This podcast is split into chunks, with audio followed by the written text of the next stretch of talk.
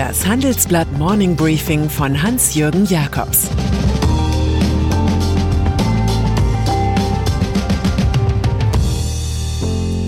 Guten Morgen allerseits. Heute ist Donnerstag, der 29. Oktober, und das sind heute unsere Themen. Leben im Lockdown-Monat. Macron befürchtet Triage und eine Harley als E-Bike. Leben im Lockdown-November.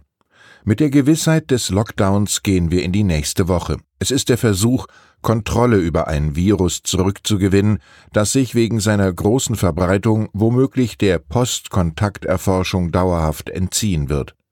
Schulen, Kitas, Geschäfte und Gottesdienste sollen offen bleiben. Also müssen an anderer Stelle menschliche Begegnungen reduziert werden. Das hat Bundeskanzlerin Angela Merkel erklärt, die nach ihrer Einigung mit den Bundesländern nervös gewirkt hat.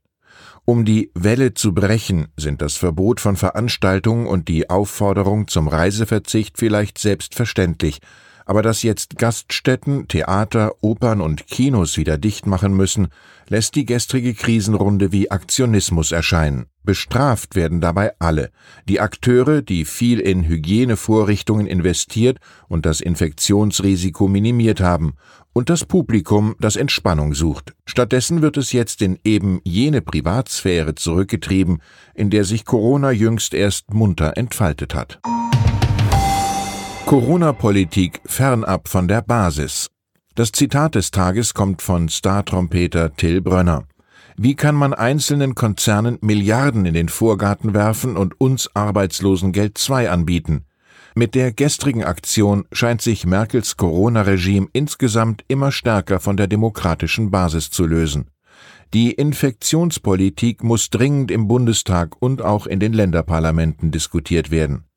Ein Thema dabei ist sicherlich die Schleierfahndung, mit der Bundesinnenminister Horst Seehofer dem Land droht, immer auf der Suche nach Übeltätern, die sich nicht an Corona-Regeln halten. Dem Regierungskonzept fehlt insgesamt die Zielgenauigkeit, auch wenn angesichts von fast 15.000 Neuinfektionen und einer exponentiellen Virusverbreitung politisches Handeln angesagt war. Bei allem gilt ein Spruch von Jean Paul. Wer die Laterne trägt, stolpert leichter als wer ihr folgt. Neue Corona-Hilfen. Auf die Staatsfinanzen, die mit Corona den Glanz der Festigkeit verloren haben, kommen im Virenkampf neue Belastungen zu. Die Bundesregierung will immerhin den Firmen, die im November vom Lockdown betroffen sind, 75 Prozent des Umsatzes erstatten. Das haben meine Kollegen erfahren. Die Nothilfe, die vor allem auf Gastronomie und Tourismus ausgerichtet ist, soll folgendermaßen aussehen. Die Erstattung erfolgt jeweils nach dem Umsatz aus dem November 2019. Bereits gewährte Staatsgelder für Überbrückung oder Kurzarbeit sollen von der neuen Hilfssumme abgezogen werden.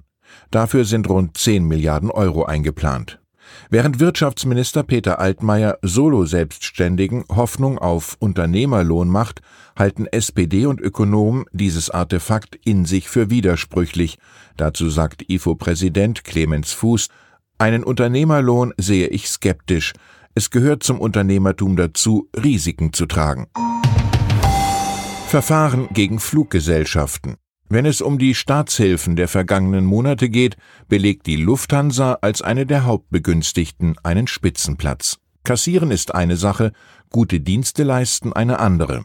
So geht das Luftfahrtbundesamt jetzt wegen schleppender Ticketrückerstattung bei stornierten Flügen verstärkt gegen Fluggesellschaften vor. Bislang wurden 292 Verfahren wegen Ordnungswidrigkeit eingeleitet, die sich auf Beschwerden beziehen. Das sagte ein Sprecher der Behörde dem Handelsblatt. Auch gibt es eine gestiegene Zahl von Verbraucherbeschwerden. Davon hat das Luftfahrtbundesamt zwischen Mitte März und Ende September 2161 bearbeitet. Der Geschäftsführer der Schlichtungsstelle für den öffentlichen Personenverkehr, Heinz Klewe, fasst zusammen. Die Verbraucher haben sich infolge der Pandemie so oft wie noch nie zuvor mit ihren Problemen an uns gewandt. Kurssturz am Aktienmarkt. Für die Börsen ist die Lockdown-Money in diesen Tagen regelrechtes Anlegergift. Der deutsche Aktienindex ist gestern um 4,3 Prozent nach unten geplumpst auf nur noch 11.545 Punkte.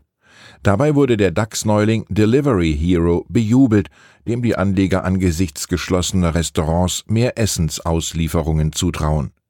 Ein Rückschlag, keine Trendwende, überschreibt unser Finanzressort seine Analyse. Jetzt fällt plötzlich auf, dass der Boom zuletzt nicht von Investorenprofis getragen wurde, sondern von Privatanlegern. Es sei zu viel dummes Geld unterwegs, beklagt sich der amerikanische Hedgefondsmanager Brad Lamensdorf. In den USA hat der Dow Jones Index 3,4 Prozent verloren und ist auf 26.519 Punkte gesackt. Man kann sich inzwischen fragen, welche Angst größer ist, die vor der Pandemie oder die vor dem nächsten Kursblutbad. Macrons Angst vor Triage. Wo Deutschland auf einen temporären Teil-Lockdown setzt, lässt Frankreich bis Anfang Dezember die Gitter weiter nach unten. Präsident Emmanuel Macron verordnet Ausgangsbeschränkungen im ganzen Land. Jeder muss zu Hause bleiben, nur Arztbesuche und wichtige Einkäufe sind erlaubt. Macron fürchtet die Triage. Ohne eine brutale Bremsung müssten die Ärzte in einigen Wochen wählen, wen sie behandeln, ein Covid oder ein Unfallopfer, den einen oder den anderen Covid-Kranken. Die zweite Welle hat uns überwältigt, sagt der französische Präsident. Die Republik hat zuletzt fast 50.000 Neuinfektionen am Tag gemeldet. Den Intensivstationen in Krankenhäusern droht eine Notlage wie im Frühjahr. Unter wirtschaftlichem Druck hat sich jetzt übrigens der berühmte Buchladen Shakespeare Company in Paris an seine Kunden gewandt. Wie viele unabhängige Geschäfte kämpfen wir für einen Vorwärtsweg in dieser Zeit, in der wir mit Verlusten wirtschaften, so die Betreiber. Den Umsatzrückgang um 80 Prozent seit März sollen jetzt Online-Bestellungen der Lesefreunde ausgleichen. Müller gewinnt gegen Schäbli. Respekt verdient sich Michael Müller, regierender Bürgermeister von Berlin und SPD-Landeschef. Er hat eine Mitgliederbefragung gewonnen zu der Frage, wer als Spitzenkandidat im Bundestagswahlkreis Charlottenburg-Wilmersdorf antreten soll. Müller erhielt 58,4 Prozent der Stimmen im Duell mit seiner Staatssekretärin für bürgerschaftliches Engagement, Susan Schäbli. Diese kündigte sofort an, den Sieger zu unterstützen. Sie wolle sich dafür einsetzen, dass die SPD überall mehr junge Leute, mehr Frauen und mehr Menschen mit Migrationsgeschichte an die Spitze und zur Wahl stelle. Gestern ist der eher spröde Müller außerdem mit einem souveränen Auftritt bei der Corona-Pressekonferenz neben Merkel und Markus Söder aufgefallen. Harley wird zu E-Bike. Und dann ist da noch die Motorradlegende Harley Davidson aus Milwaukee, Wisconsin, die wiederholt durch Hollywood-Erfolgsfilme gerollt ist, zum Beispiel mit Peter Fonda in Easy Rider, mit Bruce Willis in Pulp Fiction und mit Arnold Schwarzenegger in Terminator 2. Aber das Geschäftsmodell ist mit manchem Biker in die Jahre gekommen.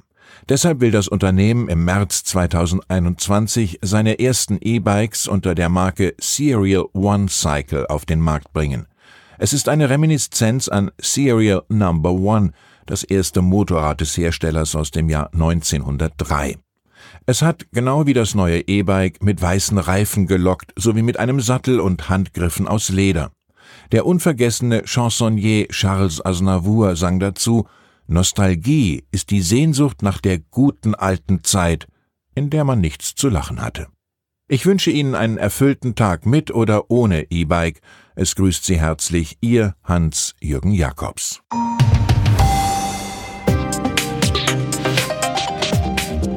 17 Uhr sprechen wir bei Handelsblatt Today über alle Themen, die die Finanzwelt bewegen.